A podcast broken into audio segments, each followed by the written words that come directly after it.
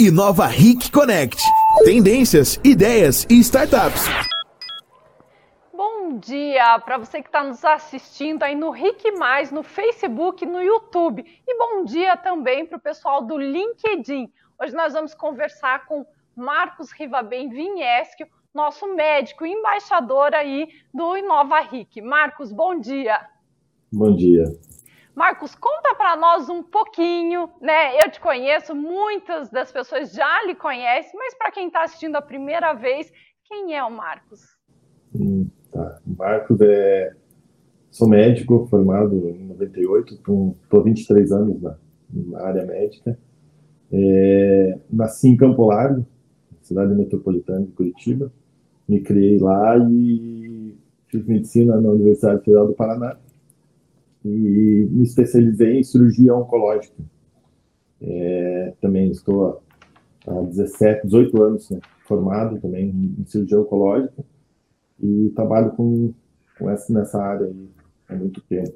Fui professor faculdade, da Faculdade Evangélica também, no serviço de, de técnico e cirurgia experimental e faço parte também da Sociedade Evangélica Mackenzie na área de de oncologia e mais especificamente na câncer de pele, melanoma e não melanoma e sarcomas. Sabe que ouvindo você falar, quando a gente fala de oncologia, assusta, né? Dá um medinho ah. assim.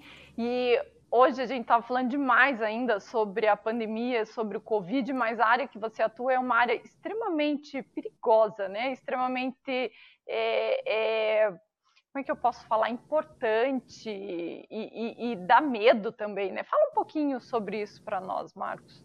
É, então, a, o câncer, né, é a segunda doença que mais mata no mundo. Então, a gente tem uma pandemia de, de, de câncer também. Então, a gente é, é, tá, tem que tratar isso também, porque não existe só o coronavírus, não existe só outras doenças. Então, o câncer também é uma doença e é uma doença que está é, continua no nosso dia a dia.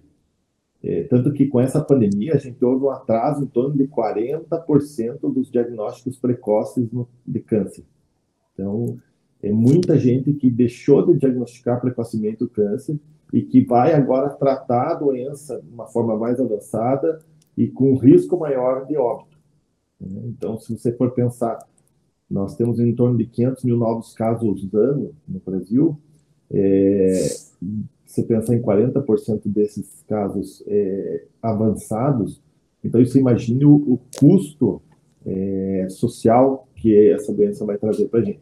E o câncer tem uma. Um, a gente pensa no câncer como sendo uma, uma, uma sentença de morte. Mas nem todos são. Nem todos são, e se você pegar precocemente, a chance de cura é praticamente 100%.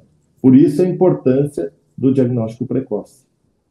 Olha, você falou duas coisas que uma foi muito ruim e uma foi muito boa, né? Eu, a gente vai analisando assim, porque quando a gente fala de pandemia, que medo, né? É, olhamos só para o Covid, né? E a gente não percebeu aí que como o câncer também é uma pandemia, teve um aumento 40% de pessoas que não descobriram precocemente por causa da pandemia do Covid aí, e como isso vai, vai nos afetar. A parte boa que você falou é que tem 100% de chance né, de recuperação. Então, isso também são números que as pessoas não conhecem, né? Elas não têm nem de um lado e nem do outro essa informação. É, eu como falei, você fala câncer, você fala uma certeza, é igual a certeza de morte. Né? E não é, não é. É uma doença tratável, curável. Então, tem diversos pacientes que, que eu curei já, que os meus colegas curaram, é, só a única coisa é a prevenção e o diagnóstico precoce.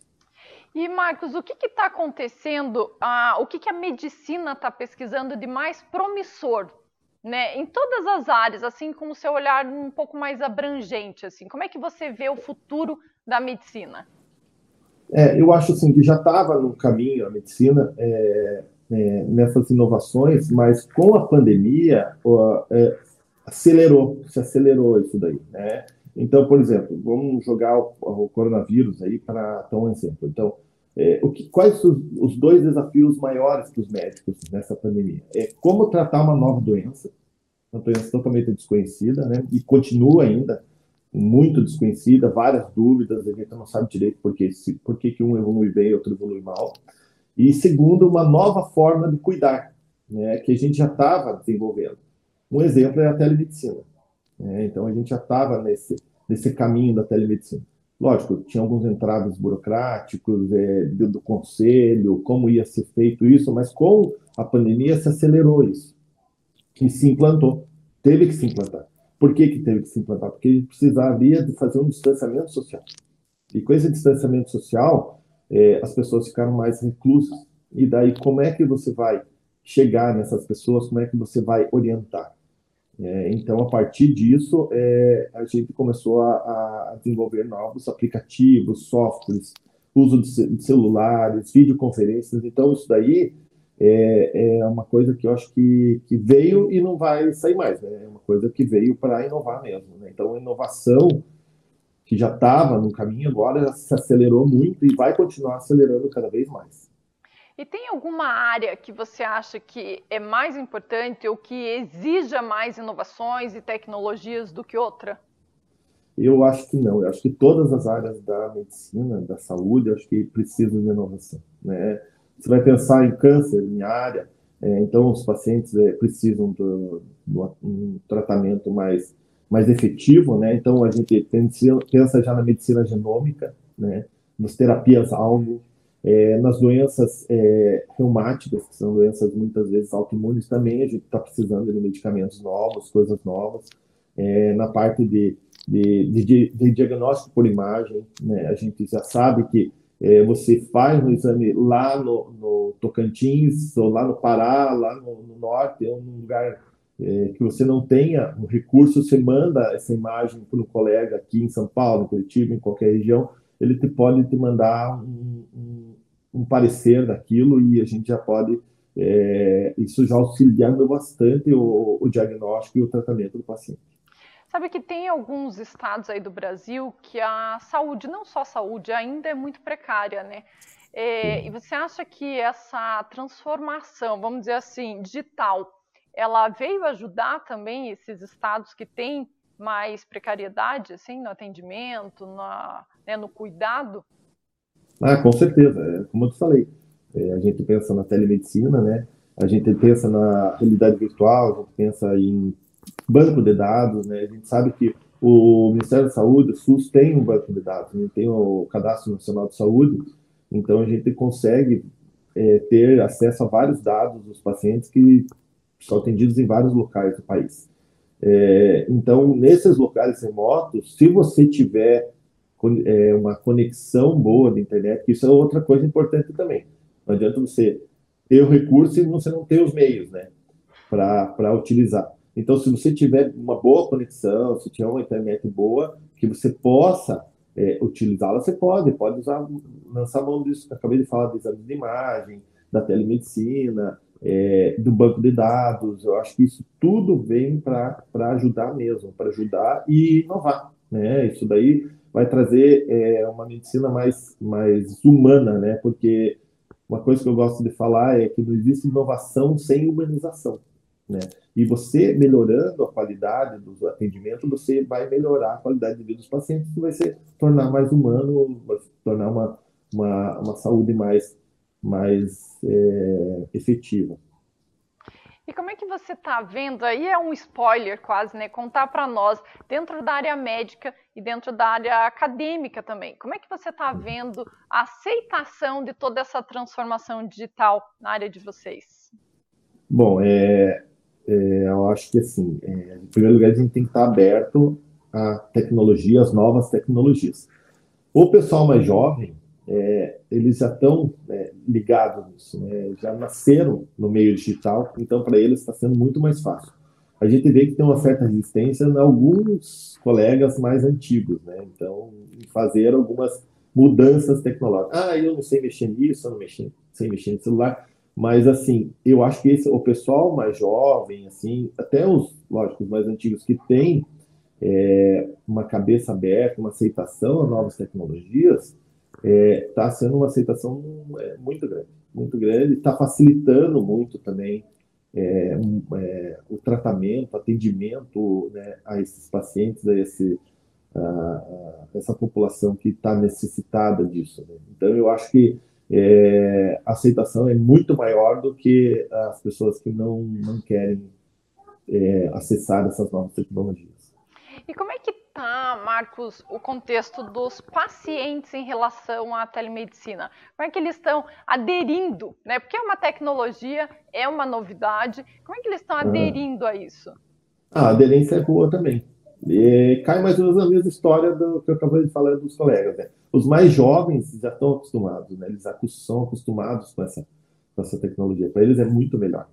É, para os mais velhos é mais difícil porque eles precisam do, da ajuda geralmente do mais jovem. Então eu falo, ah, é, eu vou mandar o, o, a informação por WhatsApp, daí a paciente fala, não, não, eu vou falar com a minha neta ou com o meu neto que eles fazem isso para mim, entendeu? Então é, eles precisam também, às vezes, da ajuda do, do, dos mais jovens, mas eles também eles, eles aderem também. Eles talvez não, aderem, não, não consigam aderir porque não têm o conhecimento, mas a partir do momento que eles, que eles aprendem, eles, eles acabam utilizando e para eles fica mais fácil também. Até porque uma pessoa mais idosa, às vezes a dificuldade da locomoção para ela é muito, muito, muito ruim, né? Então precisa, em casa é muito mais prático, né? É, é, é, legal, né, você falando isso, porque está falando muito da vida real das pessoas, né? Da vida real. Eu não sei usar, talvez eu tenha uma resistência, mas a partir do momento que eu sei usar e que eu tenho a ferramenta, eu vou aprender e eu vou gostar dessa, dessa ideia. E isso não é só para medicina, né? Isso a gente fala que é absolutamente para tudo na vida toda essa mudança, essa transformação aí que nós estamos passando, é natural, né? Que gere um desconforto inicial, quando a gente fala de inovação, é natural que gere uma resistência ali, mas é o, é o desconhecido, né? É as, o fato das pessoas não saberem, não entenderem. E me fala como é que você, né, como nosso embaixador aí da área médica de inovação, como é que você movimenta todo o seu ecossistema para que as pessoas falem de inovação, entendam das inovações, aceitem a forma como você né, desenvolve aí o dia a dia, a sua profissão. Como é que você, como é que você faz isso? É, eu acho que é, através dessas, dessas novas tecnologias a gente incentiva o próprio paciente, os próprios colegas, os próprios funcionários, as pessoas que trabalham com a gente, a utilizar as ferramentas. Né? Eu acho que é, como você acabou de falar, a facilitação que gente tem, é muito mais fácil trabalhar com isso, é muito mais prático. Então, a gente tenta fazer treinamentos, explicar, conversar com as pessoas, fazer novos cursos. É, então, a gente sempre teve atrás dessa parte de inovação aí, da parte de, de evolução, né? É, então a gente sempre está tá atrás disso e está tá explicando, inovando, conversando com as pessoas. Então isso é o que a gente tem feito no dia a dia. Esses dias atrás, numa outra conversa que nós tivemos, você falou quanto a pesquisa e o estudo são importantes, não só na área médica, mas na sua área principalmente, né? É, é necessário o estudo e que aí veio o Google né, trazendo um monte de informação, algumas reais, outras nem tanto. Mas como é que tá, Marcos? Como é que você enxerga essa digitalização no conhecimento? Tanto dos novos, né, porque você disse eles já nasceram assim, já estão mergulhados, é mais fácil, quanto dos mais antigos. Mas vamos focar um pouquinho no pessoal novo, né, que está cheio de vontade de fazer diferente, já nasceu digitalizado, já nasceu na internet. Como que isso pode afetar aí o conhecimento, tanto na parte positiva quanto na parte negativa? É, eu, tinha um, eu tenho um professor que ele sempre falava que a medicina é a ciência das verdades transitórias. Então, o que se fazia há 10, 20 anos atrás já não se faz mais. Então, eu acho que com a, a digitalização, com a parte é, de inovação aí da parte tecnológica, as informações chegam muito mais rápido, chegam em tempo real, né? Você é, faz um artigo, você publica em segundos já tá milhões de pessoas já, já viram, né? Então eu acho que isso é que eu acho que isso é a grande é a grande sacada, o que ajudou muito, né? Porque tudo que é novo aparece muito rápido, né? Antigamente não, antigamente você publicava, pegava, você fazia uma pesquisa, mandava para a revista, a revista analisava, da revista publicava, aquela publicação para chegar até a gente demorava lá meses, meses, meses, e às vezes aquilo já não era verdade. Né? Como eu falei, era uma verdade transitória. E agora não, é tudo, tudo imediato, tudo na hora, a gente é, recebe as, as, notícias em tempo praticamente quase real, então é, eu acho que isso é a grande sacada, sabe? Isso que, que ajuda muito. Eu acho que esse pessoal mais jovem, eles estão eles estão aprendendo mais, mais facilmente, né? Porque através do Google você joga uma, uma por exemplo, ah, tenho dúvidas numa, uma anatomia, numa fisiologia, numa doença, você joga, você tem informação. Lógico você tem que saber filtrar isso, né? A gente aprende a filtrar esse tipo de informação, coisa que o leigo já não tem, né? O leigo, eu canso de ver, às vezes, pacientes chegam no consultório, é, eu, eu, brinco assim que eu sei o tamanho do problema do, paciente o tamanho do olho que eu vejo dele quando ele está chegando no meu, entrando no meu consultório. E, e, ele leu, daí ele geralmente leu no Google aquilo e aquilo assustou demais, então ele vem conversar e, e às vezes não é tudo aquilo. Né? Às vezes é a doença é grave, mas a doença é muito inicial, a doença não está numa fase avançada. Então esse é o problema. Esse é o problema. Uma pessoa que não tem o conhecimento técnico lê demais e não saber filtrar a informação, que é uma coisa que o técnico já tem uma noção melhor. Então isso é uma coisa que eu, eu vejo muito e é diariamente que eu vejo isso daí. Eu realmente falo para os pacientes: olha, até você se informar sobre a doença é importante, mas se aprofundar muito, você vai acabar se perdendo nas informações. Olha só, a gente entende que na área da saúde, fazer inovação não é tão fácil quanto rodar um MVP aí, que é o que a validação que as startups fazem. Né? Porque quando a gente fala da pesquisa, gente, são muitos anos, né? é muito dinheiro investido para que analise né, se isso funciona ou não, porque nós estamos falando de vidas. Vida. Mas quando nós falamos na área de, da operação da medicina, né? operação não operação da. Né, é, de cirurgias, não. Mas a operação, tudo que pode envolver, que não é a pesquisa, dentro do seu olhar, o que deve e o que poderia ser melhorado? Eu acho assim, é uma coisa que a gente tem que é, utilizar mais é, é a inteligência artificial. Eu acho que a inteligência artificial ele, ela pula etapas, ela, ela ajuda muito, ela filtra, filtra muita informação, ela ajuda a gente a desenvolver melhor é, os cuidados desse paciente, acelerar processos de atendimento, diminuir filas de espera. Então, eu acho que é uma coisa que a gente tem que utilizar mais, como já está se utilizando, né? Mas é, divulgar mais, é, popularizar mais isso, que eu acho que isso vai ajudar muito e muito é, é, todo atendimento de saúde. Né? Então, isso aí eu acho que é uma coisa que, que lógico, como você falou da pesquisa, vai desenvolver um medicamento novo, um tratamento novo, é muito mais complexo.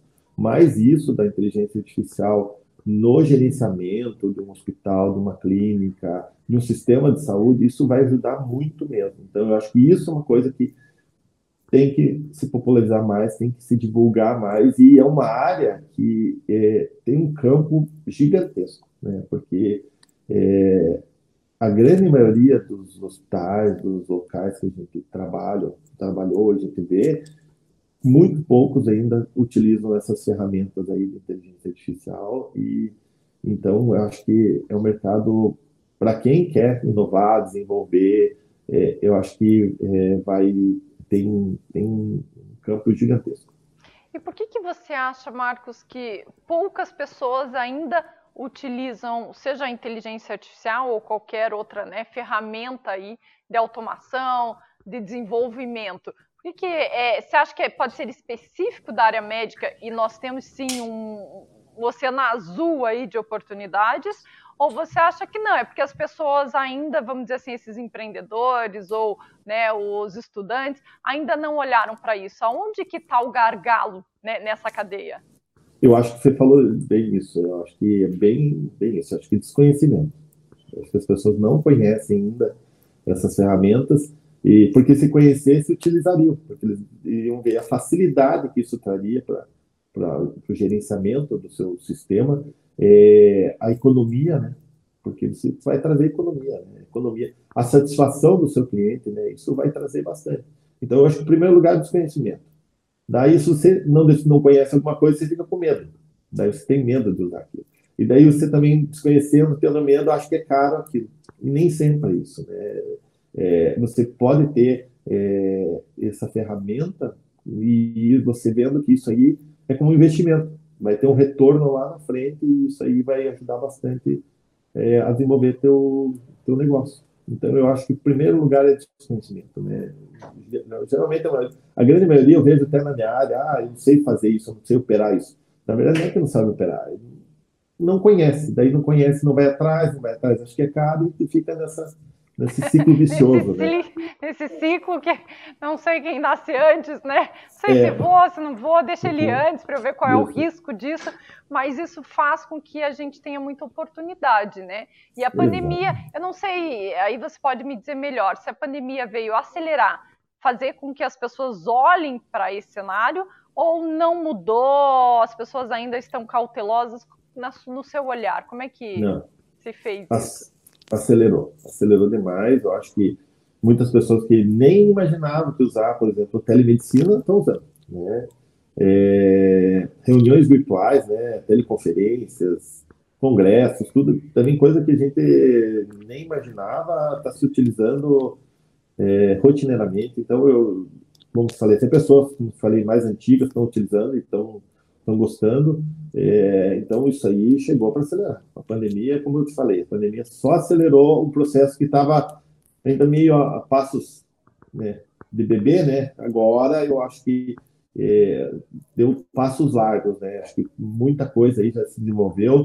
Não tem mais volta, como eu falei, não tem mais volta. Isso é para ficar, porque as pessoas viram que é uma coisa que ajuda, que é, facilita a vida das pessoas, economiza tempo e dinheiro. Então eu acho que isso aí não vai ter, não vai ter é, retorno mais, só vai acelerar cada vez mais. É o lado positivo aí, infelizmente, teve pandemia, do lado negativo do número de mortes de pessoas é, infectadas, mas assim é o lado positivo de, um, de, uma, de uma pandemia como essa. E como que a medicina, Marcos, pode se preparar para vamos dizer assim, para diminuir os impactos de futuras pandemias, né? Porque eu imagino que nós teremos, certo? eu acho que sim. não é assim, ó, nunca ah. mais vai ter uma pandemia e isso nunca mais vai acontecer. Eu imagino que sim, que nós iremos passar por outras.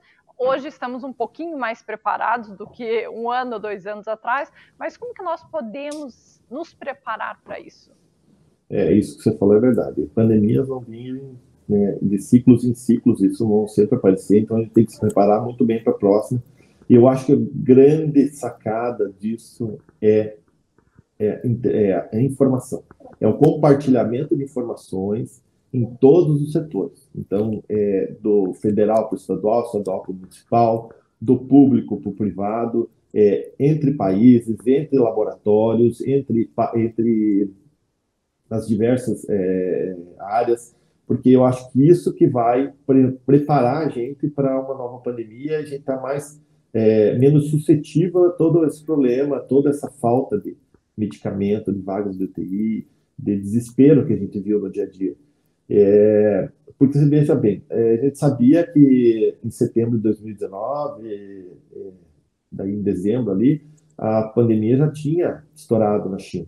E quando chegou para a gente, a gente achava que era uma coisa distante, e não era distante. Chegou e chegou para arrasar. E ainda um ano depois a gente piorou mais ainda a nossa situação.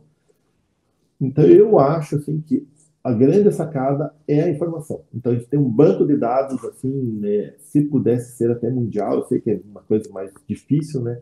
Mas pelo menos no país um banco de dados assim federal, é, nacional que a gente possa trocar informações entre diversos colegas, diversas é, secretarias, diversos sistemas, público e privado. Eu acho que isso seria a, a grande sacada, porque com informação a gente consegue trabalhar e se prevenir é, e, e, se prevenir em algum momento assim como até uma pandemia é, é legal, né, o que você está trazendo é o ecossistema, né? Ele precisa conversar. Quando a gente fala de inovação, é, de transformação, nós estamos falando sempre sobre o ecossistema que não somos um, não pode mais ser um, não pode ser só uma empresa, não pode ser só uma clínica, não pode ser só um hospital, não pode ser só um país. Né? Nós temos que estar absolutamente conectado com todo mundo para que a gente entenda o ponto de vista que está acontecendo lá fora, o que está acontecendo aqui, como que as pessoas estão reagindo aqui, como é que as pessoas estão reagindo em todos os lugares. E é legal, né? Porque isso não vinha, não acontecia. Isso não há dois anos atrás, hoje já está um pouquinho melhor, mas a gente pode dizer que é um pouquinho melhor, que ainda não temos essa cultura. Aí quando eu faço uma uma conexão com a inovação, é isso, existe uma consciência, mas ainda não existe uma cultura. É uma cultura a ser transformada, a ser criada, né? desconstruída a velha e fazer novos hábitos, criar novos formatos para que a gente esteja mais preparado não só para pandemias futuras, mas que a gente esteja preparado como sociedade. Né? E isso, assim, ó, quando eu percebo que existe uma consciência, mas também existe uma resistência, não só na área médica, não só na área né, de business, não só na sociedade, a gente vê o quanto desafios nós temos ainda pela frente, em todos os aspectos, né, em todo o cenário. E você, porque você é muito agente de transformação, né? A gente acompanha aí o seu dia a dia, vê o quanto você se empenha né, tá lá levantando bandeira, desenvolvendo, falando para as pessoas, mas enquanto você como ser humano como que você, o que, que você falaria para essas pessoas, não só da sua área, né, mas dentro desse contexto todo, o que, que é importante? Qual é o próximo passo que nós temos que dar para conseguir transformar aí uma coisa individual em um ecossistema? Eu acho que é as pessoas é, abrirem a mente para novas tecnologias, é, olhar mais para o seu vizinho, né? Porque às vezes a gente mora do lado do vizinho e nem cumprimenta o vizinho, né? Então, a gente se unir mais, né? Compartilhar mais informações, como a gente acabou de falar. Eu acho que você não compartilha informação só entre sistemas de saúde, de business, né? entre o vizinho seu, né? Uma coisa que antigamente até se fazia bastante, né? Porque não tinha muita é, é, é celular, essas, essas novas tecnologias. Daí se perder um pouco, eu acho que isso é que a gente tem que voltar a fazer, sabe? A gente tem que voltar a conversar, a trocar informação, saber o que está acontecendo, eh, essa parte de, de, de, tecnologia, eu acho que é uma área que essa parte de informação aí, né, de divulgação da informação, é uma área que a gente tem um, é, um campo enorme ainda para desenvolver e os inovadores, os, os, as pessoas que querem, né, desenvolver, né, trabalhar com isso, acho que eles têm um campo enorme, tem uma coisa enorme para fazer, um grande desafio para fazer. E quebrar as resistências, quebrar, né, como você falou, as resistências das pessoas que, que ainda não, não aderem a isso aí, por, por diversos motivos, como foi falado anteriormente. O Marcos, quando você olha para o futuro, tá? Vamos fazer uma brincadeira aqui. Eu olho para o amanhã. O que, que você enxerga? Ah, eu enxergo que é, tudo tudo está se tornando tudo tudo conectado. Né? Acho que vai chegar um momento que não vai ter jeito de a gente mais fugir disso daí, vai estar tudo conectado. Você vai botar o dedo lá na China, todo mundo, a pessoa aqui vai saber que você está lá. É, eu acho que essa parte de tecnologia, da, na minha área, por exemplo, da cirurgia robótica, é uma coisa que também não tem mais volta, é uma coisa que se desenvolveu muito. Eu acho que as novas medicações, as terapias-alvo, então eu vejo que é, essa parte tecnológica aí, essa parte de informação vai ser muito, muito, muito, muito desenvolvida. A gente vai, vai estar tá em casa conversando com o médico, né? É, de casa mesmo, como a gente já faz, mas de uma maneira até mais, mais interativa. Então, eu acho que tudo isso não vai ter volta. Acho que é um futuro que a gente vai, vai é ver em breve. que você enxerga. Eu enxergo. É a única coisa que eu acho assim que a gente ainda tem que dar valor a algumas coisas assim que é, na natureza, essas coisas assim a gente tem na que vida, dar valor né? Na vida, literalmente na vida. É, eu acho que a pandemia trouxe uma, um grande ensinamento dizendo que a gente não é indestrutível, que a gente é imortal, né? Que a gente tem que viver o agora, né? Tem que viver o dia a dia, né? Não ficar pensando em passado e nem ficar pensando tanto no futuro, tem que viver o agora, né? E como eu falei para você, não existe inovação sem humanização. Então eu acho que isso é muito importante. Nós estamos chegando aí no finalzinho do programa. É muito legal conseguir né, conversar com você, ouvir de uma forma tão simples assuntos tão importantes, tão complexos quanto a saúde do ser humano. Mas vou pedir para você, para nós encerrarmos, para você deixar uma mensagem, uma orientação, uma dica, o que você achar que é importante que as pessoas ouçam. É, eu acho que a pessoa, em primeiro lugar, a pessoa tem que se amar, né? E se a pessoa se ama, ela se cuida. Então, eu digo, eu tenho umas palestras que eu já dei, então, sobre até no Outubro Rosa, sobre câncer de mama. Eu acho que, em primeiro lugar, se a pessoa se ama, eu pergunto, você se ama? Todo mundo geralmente se ama, né? Quase todo mundo. Só que a pessoa, para se amar, ela tem que se cuidar e tem que se conhecer. Né? Então, é, se a pessoa não se cuida, não se conhece, então ela não se ama. Então, isso é o, a, a, a minha mensagem é se ame, mas para você amar, você tem que se conhecer. Então, é isso.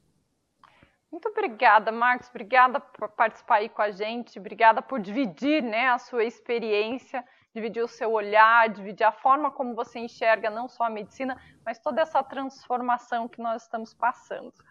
E ficamos por aqui, desejamos uma boa semana para todos. E não esqueçam, gente, salvar, compartilhar e se quiserem pode deixar comentários também, perguntas para o Marcos, que a gente vai fazendo aí essa ponte. Obrigada, gente. Tchau.